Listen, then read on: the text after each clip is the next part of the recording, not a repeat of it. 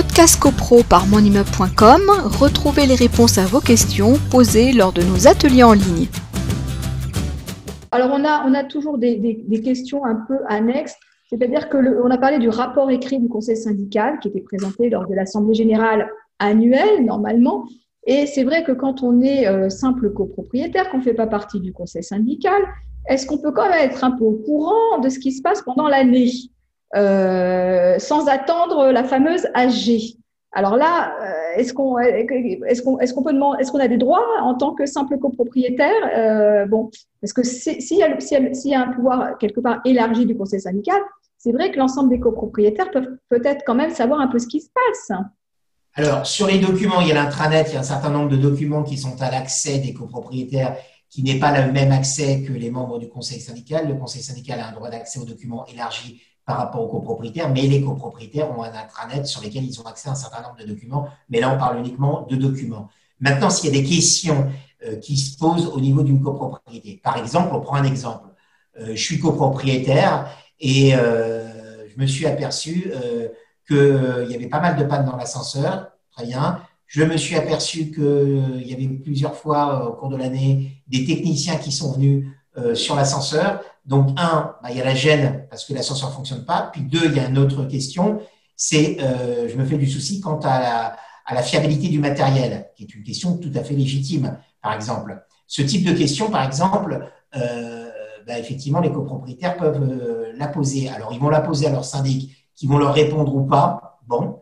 Euh, mais tout l'intérêt du conseil syndical, c'est que le conseil syndical réponde à ses copropriétaires. Alors, il y a deux possibilités. Lorsque les membres du conseil syndical sont élus en assemblée euh, générale, je pense qu'il est important euh, de définir un petit peu comment le conseil syndical va fonctionner.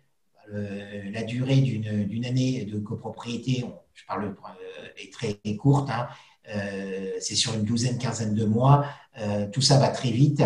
Donc je pense que dans l'année qui va désigner un syndic, élire les membres du conseil syndical, déléguer ou pas le pouvoir, etc., etc., approuver les comptes, euh, voter le budget prévisuel, enfin toutes ces décisions qui se votent année après année, chaque année, eh bien, je pense que lors de l'Assemblée générale annuelle, lorsque on élit le membre du conseil syndical, c'est peut-être bien de dire, par exemple, que le conseil syndical euh, fera une communication trimestrielle. Trimestrielle, c'est quand même quatre fois par année, ça paraît quand même pas mal. Euh, en prévoyant euh, que si un événement euh, extraordinaire, donc hors de l'ordinaire, se produirait, je, reviens à mon cas d'ascenseur, et eh bien effectivement, il y aura une communication en disant nous avons rencontré des difficultés ou des difficultés concernant le, fonctionnement de l'ascenseur. le conseil syndical a alerté le syndic sur les craintes qu'il avait sur les, les, dangers potentiels que l'ascenseur pouvait encourir, etc. Alors, je prends vraiment un exemple vraiment grave parce qu'un ascenseur, c'est forcément grave, mais euh, il y a un cahier des charges, il y a un cahier d'entretien, etc., qui normalement, euh, on doit faire l'économie de ce genre d'interrogation. Mais ça peut arriver. Bon, je prends l'ascenseur, mais ça peut être plein de types de questions. Donc, c'est bien de, prévoir le mode de communication entre le, le conseil syndical et, la copropriété dans son oui, Parce que parfois, à partir de, à partir de l'intranet, euh, il peut y avoir des forums aussi où euh, on peut communiquer avec le conseil syndical. Enfin bon, ça dépend un peu des outils qui sont mis à notre disposition. Hein. Euh, il y a des choses plus ou moins élaborées. Après, on me demande est-ce que ben, si, je, si je, je, suis simple copropriétaire et que je demande à participer à une réunion du, conseil syndical, est-ce que, est -ce que je, je, peux déjà de, le demander? Est-ce qu'on peut me refuser? Voilà, c'est toujours pareil. C'est-à-dire, je n'en fais pas partie, mais je voudrais quand même y assister. Alors là, il faudrait savoir ce qu'on veut aussi. Hein. Ah Alors, le conseil syndical, euh, je ne l'ai pas indiqué, mais il y a, on peut élire des suppléants, des suppléants en cas de défaillance d'un membre du conseil syndical, ce qui ne répond pas à ta question. Ça voudrait dire qu'un des membres du conseil syndical est défaillant. Le suppléant bah, le, substitue, donc il devient membre du conseil syndical.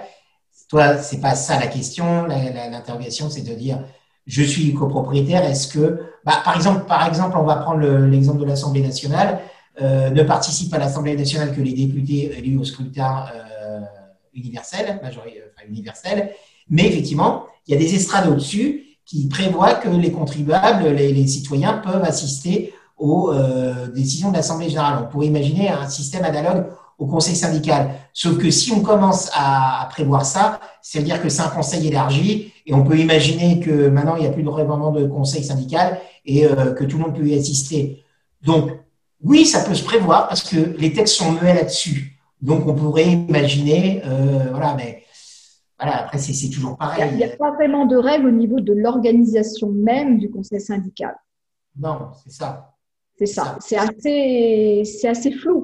Donc, on peut faire un règlement intérieur, on peut dire, bah, chez nous, ça se passe comme ça, etc. Mais quelque part, ça reste vraiment dans le cadre de la copropriété. Et c'est un, c'est un arrangement qu'on peut avoir, euh, bon, à, partir du moment où ça reste dans le cadre légal. Oui, alors, euh, il y a des copropriétés qui sont assez bien euh, charpentées, j'allais dire, avec un conseil syndical qui est élu, avec des règles de conseil syndical qui sont ou alors prévues par le règlement de copropriété et ou complétées par des décisions d'assemblée générale. Et j'ai vu, moi, des conseils syndicaux où il est indiqué que, voilà, il y aura un rapport annuel qui sera donc joint à l'ordre du jour de l'Assemblée générale, mais il y aura également euh, des euh, petits rapports trimestriels euh, qui seront mis sur la boîte mail sur le, du, conseil syndical qui donneront un certain nombre d'informations qui seront des points relais entre l'élection du conseil syndical et l'Assemblée générale qui se tiendra une année plus tard. Voilà, ça n'empêche pas qu'entre les deux peuvent se glisser encore des questions de copropriétaires. Maintenant, de là assister. Mais ça, Frédéric, ça a été voté en Assemblée générale, ça, ce que tu dis, cette précision-là. Ça peut être voté en Assemblée générale. Moi, je l'ai vu voter en Assemblée générale. Oui. Mmh, Donc, ça peut donner des idées hein, à ceux qui nous suivent ce soir. voilà ce qu'il vous reste à faire. Faites voter certains points pour l'organisation du conseil syndical en Assemblée générale. Voilà, c'est une, c'est une possibilité. Podcast CoPro par monimmeuble.com, retrouvez les réponses à vos questions posées lors de nos ateliers en ligne.